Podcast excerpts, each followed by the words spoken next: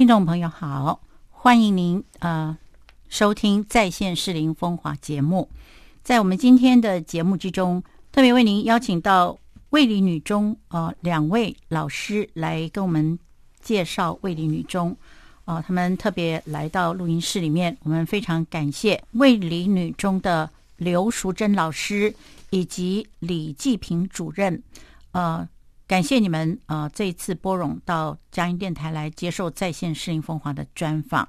那么，在线适龄风华这个节目呢，是一个期待把人文荟萃的适龄呢，再一次呈现在世人面前的一个节目。希望大家都能够看到，在这个台北市最大行政区的这个城市呢，它有很多的特色，有很多温馨而且值得我们去深入探讨的美啊。那么还有呢，就是适龄呢，它在社会发展过程之中也是扮演着很重要的角色。呃，当然这中间也包括了民国五十年开始营运招生的卫林女中在内。那么因此，我们今天就特别邀请卫林女中来跟我们谈一谈这一个蛮有历史的一个学校啊。刘淑珍老师您好，呃，各位听众朋友大家好，主持人好。是我们非常感谢您来到呃我们的节目之中。另外就是呃教务主任李继平主任您好，各位听众好，主持人好。是呃我们好高兴啊，今天两位都能够呃来到这个节目之中啊，来介绍呃卫理女中，也是让我们能够开开眼界，知道这个历史悠久的女中啊，她一直到今天呃不但风评很好，而且呢。呃，这个也是非常健康的在发展，因此首先想请刘淑珍老师，你好不好来跟我们介绍卫理女中？那么特别想请刘老师谈一谈当年卫理啊，或者是美国的卫理工会啊，在台建校的这个初衷，然后一路走来是怎么样发展的？嗯，好的。那讲到卫理女中的建校呢，其实应该是先回溯到大概一百多年前嘛。基督教在中国大陆开始新学，那新学的时候呢，他们在中国呢就带带入了一股那个新的现代教育的一个力量，同时呢，他也引入了一些新的思维。那其中呢，女子教育就是其中一项很重要的一个部分。所以他们是希望说，能够借由教育，能够协助女性呢，能够开拓她独立自主的空间，然后培育比较优秀的青年，然后以后能够呃贡献国家社会。后后来呢，我们在民国三十八年的时候，政府迁台，那个时候呢，在台湾有几位卫理公会的教友，还有呢，曾经在中国大陆念过教会学校的这些在台的校友代表。那他们就提议说，那也在台湾应该要设立一个培育女子教育为目的的一个女子中学，所以他们是这样子提议。所以在大概民国四十一年的时候，那美呃卫理公会的驻台湾的代表黄安树会都，那和他的夫人呢，他们就积极的在，当然在台湾，他们就积极的呃设立教会。那同时呢，有一项就是说。他非常的积极的去支持在教会女子中学在台湾设立的一个行动，所以他们就在美国还有在台湾呢，就积极的去募款。那当时呢，也有很多人响应这个活动，所以在这样子的响应活动之下呢，我们有了这些募款的款项，所以就在民国四十六年的时候，就成立了呃我们的建校筹备委员会。当时呢，是由我们的第一任校长陈继仪女士，她担任这个总筹的重要责任，所以她就一方面募款，她同时也是在募款，然后规划，还买地，然后开始做校舍的新建。所以我们在民国四十九年的时候呢，校舍就是早期的校舍呢，就是新建就是大概告一段落。所以民国五十年的春天，我们就开始招生。那同年的九月，就是第一届的校友就正式的开学了。所以这是整个大概建校的一个过程。那卫理女中呢，建校至今已经迈入第六十二年了。那一直以来呢，我们都是秉持着，就是能够培育优秀的女性青年，而且呢，让每一个孩子都是唯一的这种初衷。所以孩子们呢，他们在学校里面，他不是只有在学习他的课业，那同时因为是住宿的环境，所以其实我们觉得呢，对于他的生活教育这个部分呢，他们也有很深刻的一个体认。对，那大概就是我们到现在就是这样子，一直维持我们的教育理念。哇，是哦，这真的是非常简洁的一个介绍啊，让我们知道卫理女中其实是历史悠久的，也是因为看重女子教育的前辈们他们的努力，让这个学校呢就这样设立起来了。我据我了解，这个卫理女中土地非常广大，对不对？是，是，然后他们校舍很多，是不是？我是说宿舍，学生住宿的那个宿舍很多，是不是？目前是有三栋。哇，是，呃，所以这真的是一个很大的一个特色。现在台湾还有呃学校是规定全校住宿的这种学校吗？除了卫理之外，好像没有。你看石语，在那个金瓜石石语，我印象。但是他是男女同校，男女同校是，但是人数会有卫理这么多吗？你们有一千多个学生，对不对？对，这不容易耶，这。要不是用军事管理啊，不知道你们是怎么管理的，所以我真是很好奇。不过呢，好，我们接下来呢，呃，要来请教教主任啊，李继平主任，好不好？请您来分享卫理的教育理念，以及怎么样在教学上面落实。呃，好，我我我试着回答一下啊，就是，呃，因为最近这几年的教育政策。不断的要强调学校一校一特色之类的这样的方向，当当然学校的确可以有特色，比方说卫理在外双溪学，那在外双溪，那外双溪有外双溪的资源，外双溪有故宫、有创价学会、有原住民博物馆，然后有外双溪独有的山林资源，所以它的确也也可以是学校的特色。但是我觉得回归到教育机构，其实真的不必每个学校有特色，每个学校应该是把教育办好，但是。什么叫把教育办好？就是回到教育现场。那我觉得，呃，把教育办好应该很简单的，就是师生关系。呃，老师要能够用好的价值去影响学生。那那我自己看到卫理创校的时候，呃，那些老的老师、资深的老师，还有以前的学生，他们在回忆卫理的时候，其实都不约而同的会提到，呃，比方说校长是怎么样的。以身作则，然后怎么样的去爱护学生？那这些回忆跟记忆，其实会让这个机构不断的在这样的记忆里头走下去。那反而是到现在，我觉得有时候会有点危险。是，比方说现在有很多线上课程，有库克云，有各种线上的资源。那有时候大家可能会有一个疑惑，说：那我我同样的单元，我只要在网络上看课程就好了，我干嘛要来学校？那这时候其实，呃，就是来学校到底只是单纯的来吸收知识，还是除了知识以外还有其他的东西？我觉得那就是能不能把教育办好的一个关键。就如果有知识以外其他的东西还在陶冶这个学生，在影响这个学生的话，我觉得那那这是一个教育机构，不然真的会变成补习班。所以我会觉得卫理的教育理念其实，呃。撇除一校一特色的那些东西吧，我觉得最重要的应该还是就是回归到教育的本质，就是有良好的师生关系，然后能够透过好的价值去影响学生，这是我的想法。是，那么那请问呃，主任，就是您在落实上面啊，就是说这样的教育理念啊，可以落实在教学上面，而且让学生啊每一届能够进一步的想到当年我们在学校里面所学的，呃，现在我可以发挥出来。我们这是想到我就感谢哦，那个国文老师，那个英文老师，那个数学老师，我很感谢他。呃，我我想请问的就是说，那你们是怎么落实的？我只当主任不到一年，所以我我现在讲的不代表卫理了。但是我我自己觉得，这个过程其实应该是要靠不断的走动沟通，因为不见得机构那么大，人那么多，然后来来去去，因为毕竟有资深的教师退休，然后有年轻的教师进来，那如何维系大家对教学的共识，其实是需要不断的沟通的。他他也不太可能。我们标举说我们有某某样的核心价值，比方每个孩子都是唯一，然后我们就真的做到了。那呃，我在巡堂的过程中，如果发现哎，真的有老师和我想象的不一样的时候，我可能会就是努力的去沟通。所以我觉得所谓的落实，应该是如果能够透过有效的沟通，让呃大家能够认同某种大家认同的教育理念，那在教学现场那那样的理念就会体现在学生的学习上。不然的话，呃。就是一句空话，所以我会觉得落实的方法对管理者来说，我就是不停的走动，然后去去看。嗯，对。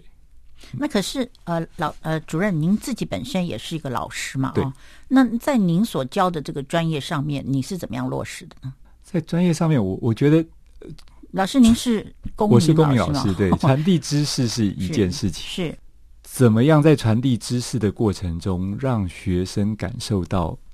你传递的不只是知识？我觉得那就是靠老师的为人处事吧。嗯，对，我会觉得应该应该这样，因为毕竟，比方说公民可能包括政治、经济、法律、社会，那这些东西学生也的确可以在网络上学到。嗯，他常常也不被认为是主科。那如果今天你在传递这些知识的时候，眼里也就只有这些知识，也只在乎学生考多少分，其实真的是可以被取代的。嗯所以如何在传递这些知识的过程中，也透过知识以外的其他的什么，去让学生感受到的话，我觉得那会是比较让让学校有别于补习班或网络资源的一个、嗯一个地方。是没有错哈。那老师，我想请问您，就是在您教学的这些呃这个生涯里面啊，就是呃，因为我们老师您说的真真实实在在的话啊，公民啊，很多时候都不被学生看重啊。我们都当过学生嘛哈，公民可不可以呃用来教一下这个数学等等这些，就是很没有礼貌的这个来对付那个公民啊。后来我们上了大学，我自己念法律的，我就知道公民有多重要。那呃，其实呢，在很多社会价值变迁的过程之中，我们也知道公民教育是多么的重要。那呃，我想请问老师，在您教学这么长久的这段时间里面呢、您有没有一件啊是让您印象最深刻的，呃，一直念念不忘的？也就是说，呃，是在呃实践您的理念的过程之中哈、是你感觉到这是非常有价值的，你好不好跟我们分享一下？呃，好，好，那那我试着，因为因为这这这忽然好，我来想一下，因为我这样讲好了，就是说，其实我来卫理之前，很多人跟我讲卫理是党校，然后呃，会会有很多呃，就是比方说我们的背景就跟蒋夫人有关之类的。好，那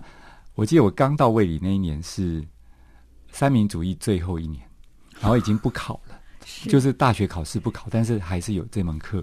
所以我就想说，那这这样我不需要真的教三民主义，我可能就让他们读课外书。嗯那那时候我就要求学生分组报告，那其中有一本书叫《台湾好女人》，是在讲台湾白白色恐怖呃曾经受难的政治受难者。嗯，好，那里面有一个，其中有一位叫做高草。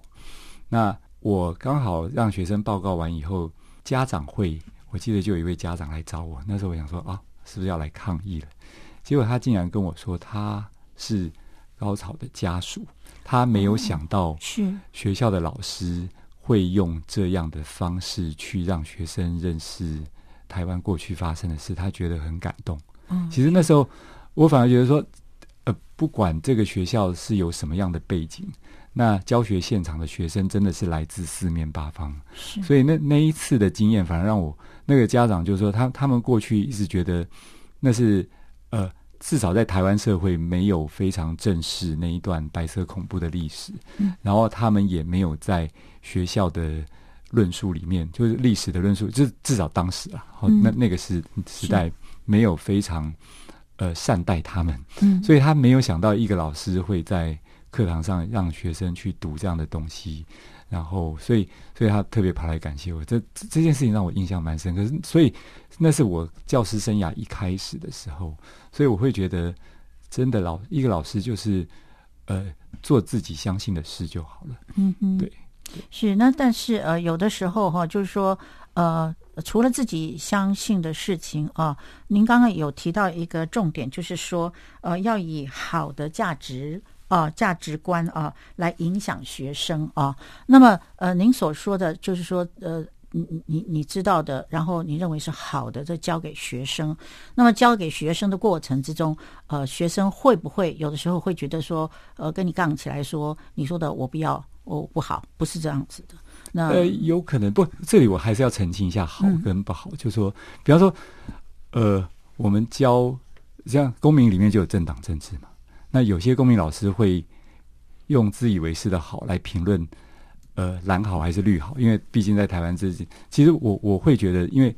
呃，对我来讲，我成长在一个我父亲是一九四九年来台湾的外省人，那我妈妈是本省人，那双方的政治立场不见得一样，所以对我来讲，呃，那反而让我有一个优势，是我没有理所当然的站在哪一边。是那，但是我自己当公民老师以后，我反而觉得，你大部分的人这种政治认同是被你的家庭背景决定的，因为因为如果你真的来自一个呃父亲就是。看到中华民国国旗就会感动到发抖的人，那你可能自然而然就是蓝的。那如果曾经有家人在二二八受害，或者在白色恐怖，那你可能自然而然就会偏另外一边。所以很多时候，那种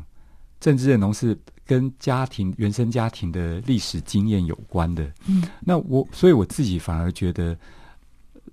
公民老师绝对不应该告诉学生蓝好还是绿好，而是说你自己在思索这些议题的时候。你还应该考虑家庭背景以外的哪些面向，那自己做自己的决定。所以，像这个时候，我绝对不会说，哎，我用我觉得哪一个好，就这时候我觉得比较好的价值，可能是你应该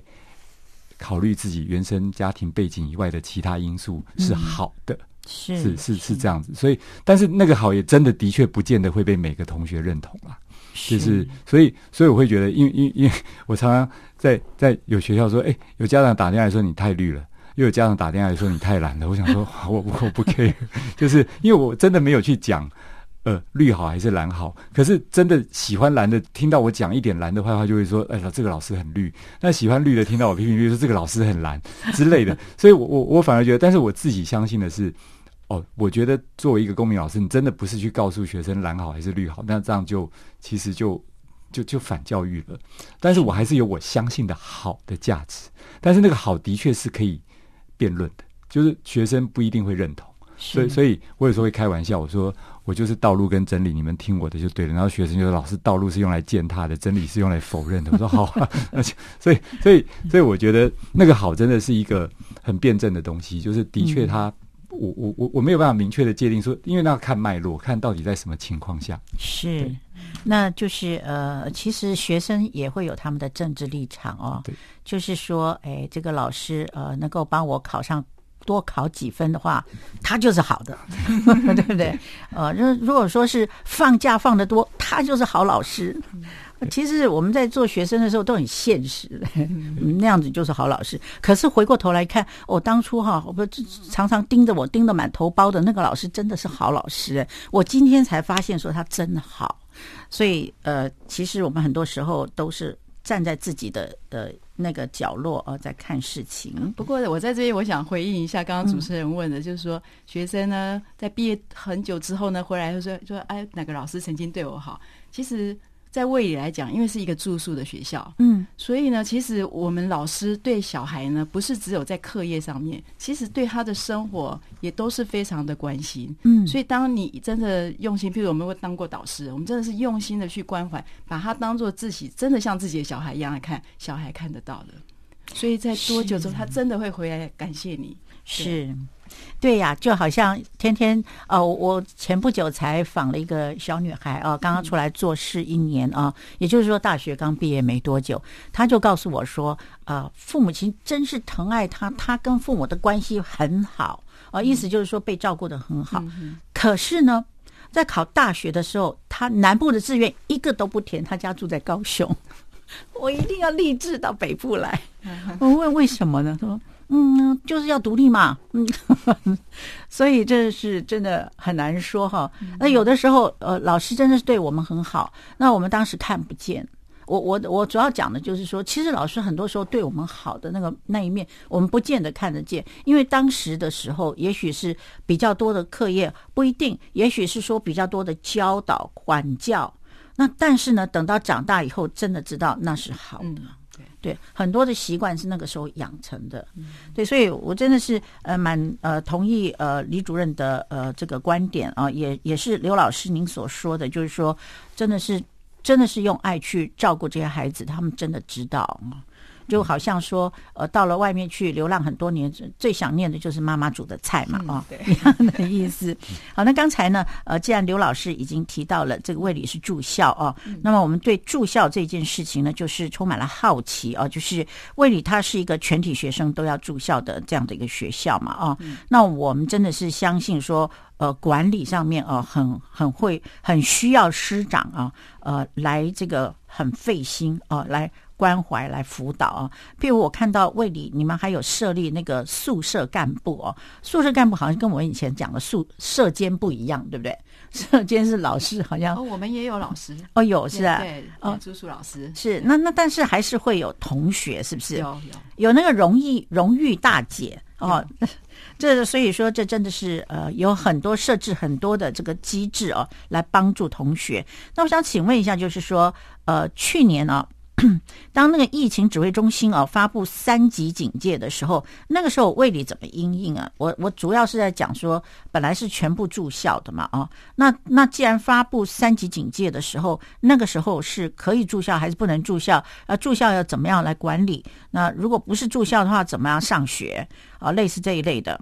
好，那另外呢，我还有个这个比较好奇的问题，就是说，呃，近年来是由于社会风气的改变啊，我们真的是已经开启了亚洲 LGB 的这个权益的这个先河啊。其中呢，二零一九年同婚合法化的这个修法呢，是直接影响到我们社会百姓的生活。那我想请问一下，对于这样子的一个影响啊，我相信卫理会面对到很多类似这一类的问题。那想知道说，那么请问，呃，卫理是怎么来处理、怎么来面对的呢？我我当然我要强调，就是说我是一个家管家长的眼光来看了啊，就是说我的孩子，我若我今年我要去进呃国中或高中的。时候，我在考虑卫理的时候，我会担心这个问题。我其实蛮蛮有点焦虑的。我也，但除了卫理，我也不知道我要去哪一个学校。但你卫理，你是一个住校的学校耶，我好担心哦。那 好不好？跟我们分别来讲一下。那我我可以先从后面的问题开始回答，就是说，因为我们在招生的过程中，其实常常有家长问说：“那你们是女校，你们会不会有同性恋？”我通常碰到这种问题，第一个我会觉得。同性恋哪里都有，那但是我我觉得，其实这时候我觉得需要被教育的是家长，不是有没有同性恋的问题。但是我会用一些我自己遇到，比方说，呃，也就是前两个礼拜有我们有招生说明会，然后有家长来，然后就有家长问这样的问题，说是女校，那同性恋怎么办？那我记得那时候有一一个已经在卫里念书的学生家长，他。我觉得他回答了一个我觉得很棒的案例。他是他自己是在放射科，那他说他碰到一个想要变性的女孩，她要切除乳房，可是她妈妈坚持不让她切。她妈妈还特别来问他说：“那乳房切除了以后有没有办法再长回去？”但那是身体的组织切除了就没有了。但是他跟妈妈讲的是，呃，重点是。孩子跟家长之间怎么沟通？是妈妈怎么样能够听见孩子？我觉得那那个那个是比较重要的事情。那我自己是亲眼目睹，有一次三个七年级的小朋友，他们就坐在学校晚自习结束以后，他们还没回宿舍，就在回宿舍的马路旁边。我看到有一个小朋友在哭，然后另外两个人拿卫生纸给他，然后抱着他，然后跟他说：“你爸爸有外遇又不是你的错，你在这里难过什么？”所以我会觉得，呃，真的不是同性恋的问题，是我们能不能看到孩子的恐慌跟焦虑跟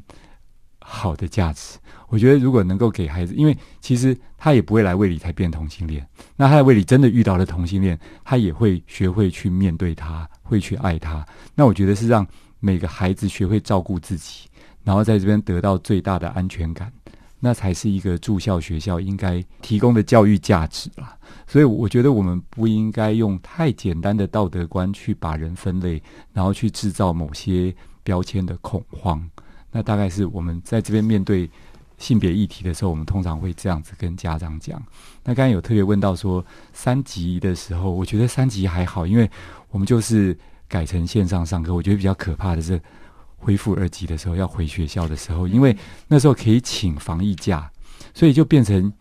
有有些人还在家里请防疫假，然然后，所以那那时候为你应付的方式就是，我们买了 AI 摄影机，然后在每间教室装 AI 摄影机。那真的有请防疫假的老师，同时得面对摄影机，跟在面对教室的学生。哇，对，我觉得我那那，但是但是学校真的都有及早应应啊，这这这这部分，所以呃，真的住校，呃，我觉得住校另外一个困扰是，其实那个三级是突然宣布的，嗯所以其实学校的伙食什么都已经准备好了，那学生忽然离开了，那那那那那时候学校真的损失很惨重，因为那些伙食都已经叫进来了，但是就只好让学生回家，那那就只好让他们回家。对是那即使是嗯像我们现在在二级的话，我们对这个防疫呢也是非常重视重视啊。嗯，那像我们现在用餐，那在这之今天，哎，昨天之前都还是分流，就是把学生分成两批，哦是然后做那个餐桌都是隔间隔间隔的，是，所以这方面我们都非常的注意。嗯哼，那这样子就是说，在那个管理上面，你们是怎么样来琢磨的？就是真的，我是想到说，这一千多个学生哈，那到在军队里面也是蛮大的一个组织了。那他们呢是绝对服从，所以还蛮好管的。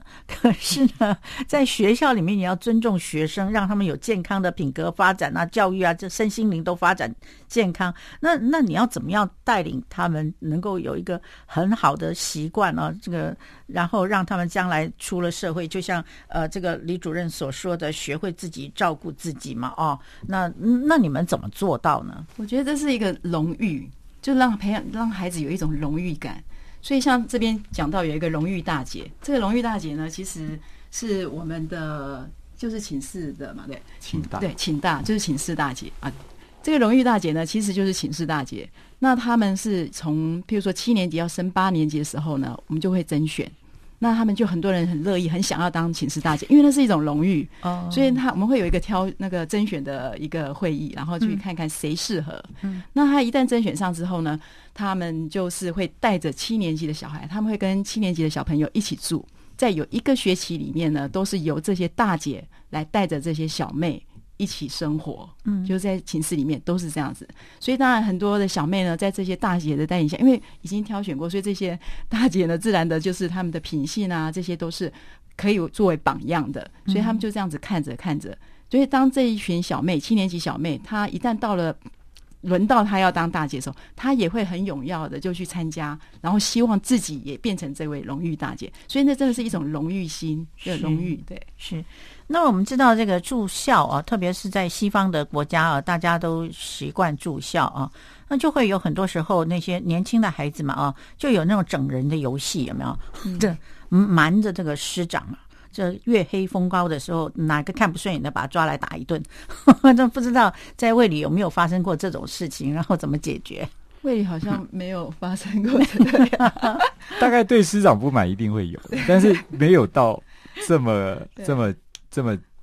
这么具体的行动，对对对，顶顶多就在背后讲讲坏话，那个难难免会有。曾经发生过，就是偷藏他的鞋子，把他鞋子藏起来，就这样。好、所以说那个女孩子真的是蛮温柔的啊、嗯。那真的是也蛮善良的啊、那 好不好，请老师或者主任啊，你们来这个稍微再具体的描绘一下，呃，学会照顾自己这个部分啊，要怎么样子才能够真的很具体的呈现出来？他们真的成熟了呢？我自己是看到，因为我们是从国中到高中，其实有些学生到高三非常优秀的时候，他们国中的老师真的不相信，说他怎么高中变成这个样子。但是，当然，我觉得教育是一回事，但有一个可能，就是因为青少年大脑的额叶正在发育，嗯所以其实真的真的有很多七八年级可能，呃，你觉得他没有责任感，然后他功课也不好，然后生活态度也不好，可是到高中，然后到高一、高二、高三，就好像变了一个人。真，我们看到太多这种例子。那哦呃，但但我自己，我我我们可以邀功说这这是为你的教育，但是嗯其实真的也有可能就是额叶也慢慢的成熟。是，所以是，但是我们刚好有机会看到一个孩子从七年级到高三的变化，嗯，这样的完整的变化。那所以我觉得真的照顾自己，其实是他会对自己的选择越来越负责。嗯，那最近反而让我比较焦虑的是，现在很多家长打来问说要不要来念卫理的时候，都说你们学校有收手机哦，我的小孩子在家里是我完全没办法管他怎么 用手机，就他们把卫理当成一个。矫正单位，嗯就是说我们当然会收手机，但是我们发现有时候甚至就是家长帮着孩子骗学校，就是给他两只手机，然后偷偷跟他讲电话。那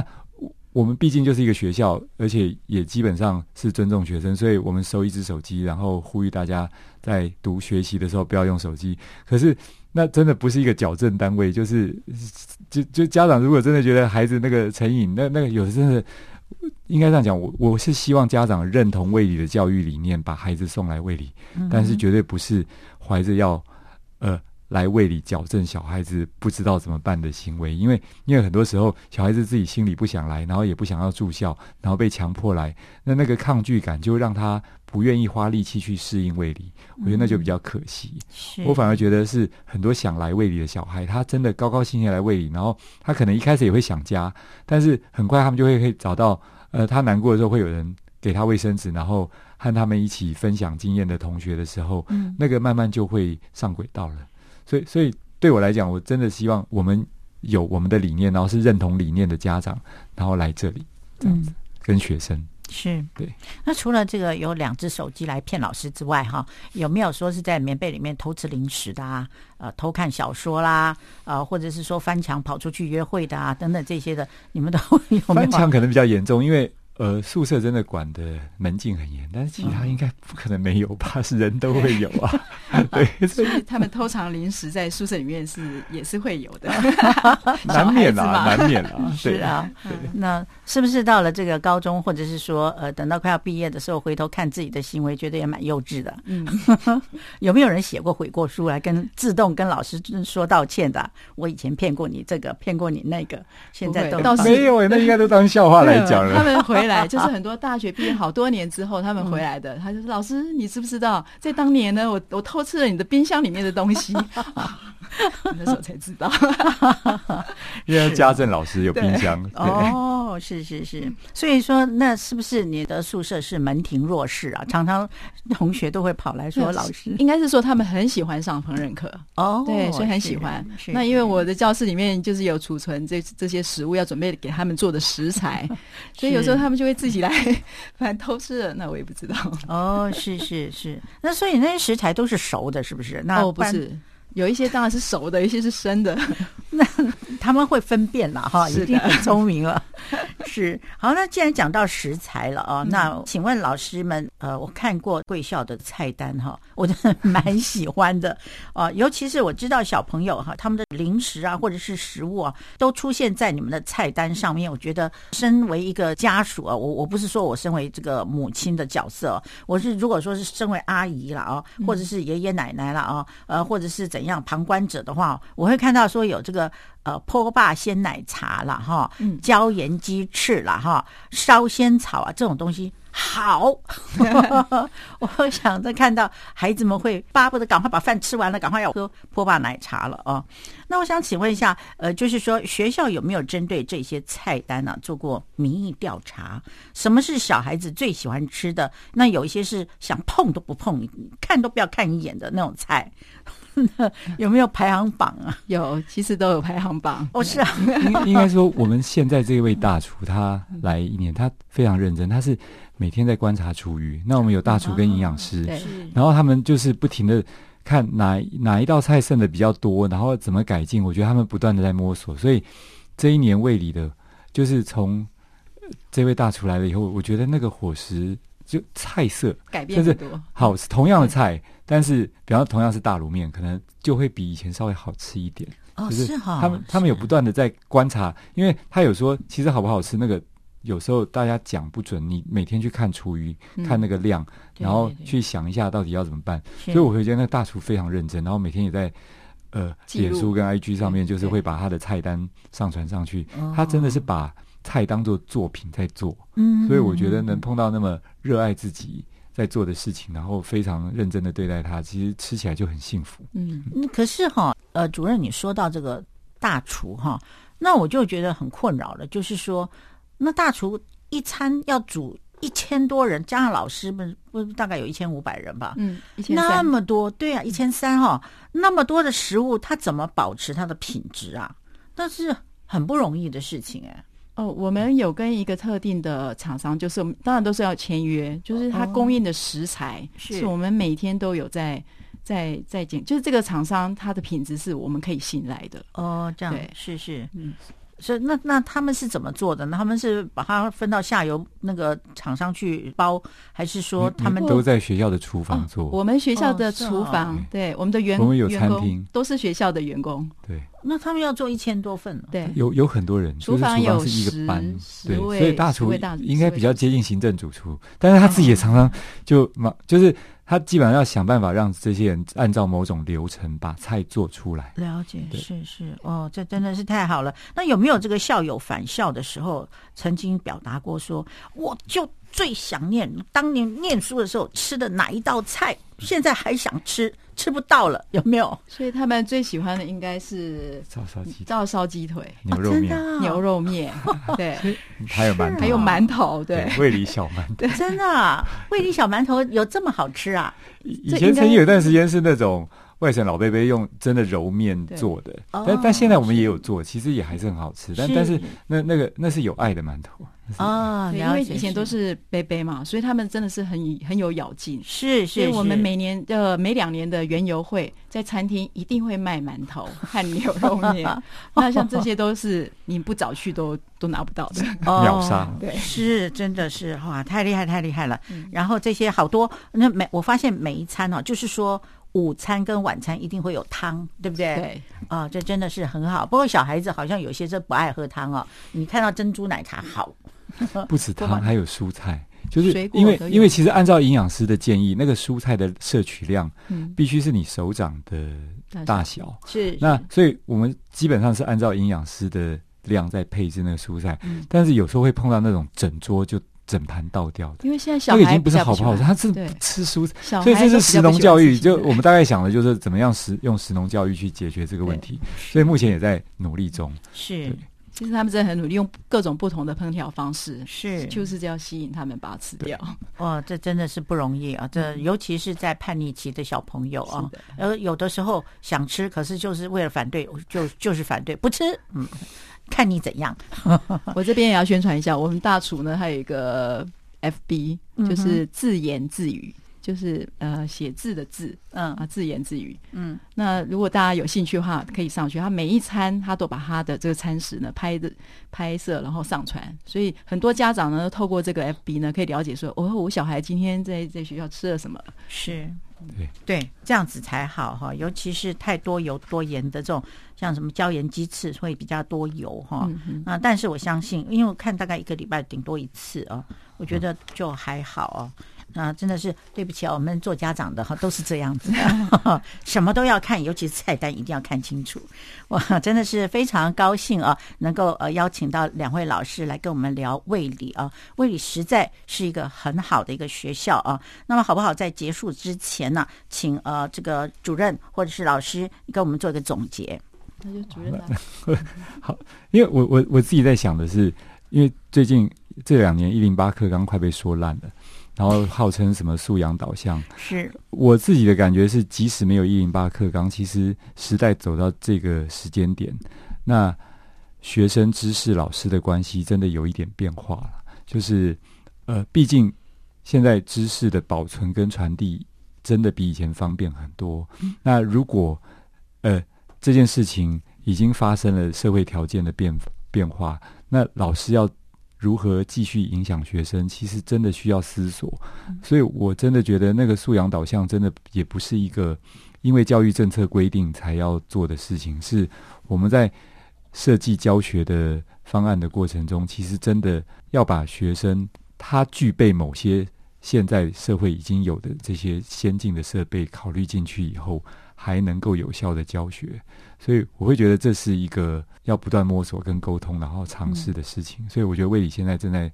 诶，各科的老师其实都在做这样的事情，然后想办法让教学更有效。也欢迎大家来魏理。是真的，呃，小朋友能够到胃里去，实在是一种幸福啊！你看看我们的老师啊，在聊天的时候，在提到这个胃里的时候，我真的感觉到有一种为父为母的气质啊，就在这中间。其实不是一板一眼的在教书而已，那真的是跟补习班没有什么两样。但是，呃，为父为母跟这个补习班的特色不一样的地方，我想就是在于有爱。好有一个关怀啊，有个接纳啊，尤其是刚才主任有提到说，呃，如果说孩子呃发生了什么事情啊，性别平等的问题的时候，应该怎么办呢？你提到的说，就是真的是接纳沟通嘛，对不对？那这这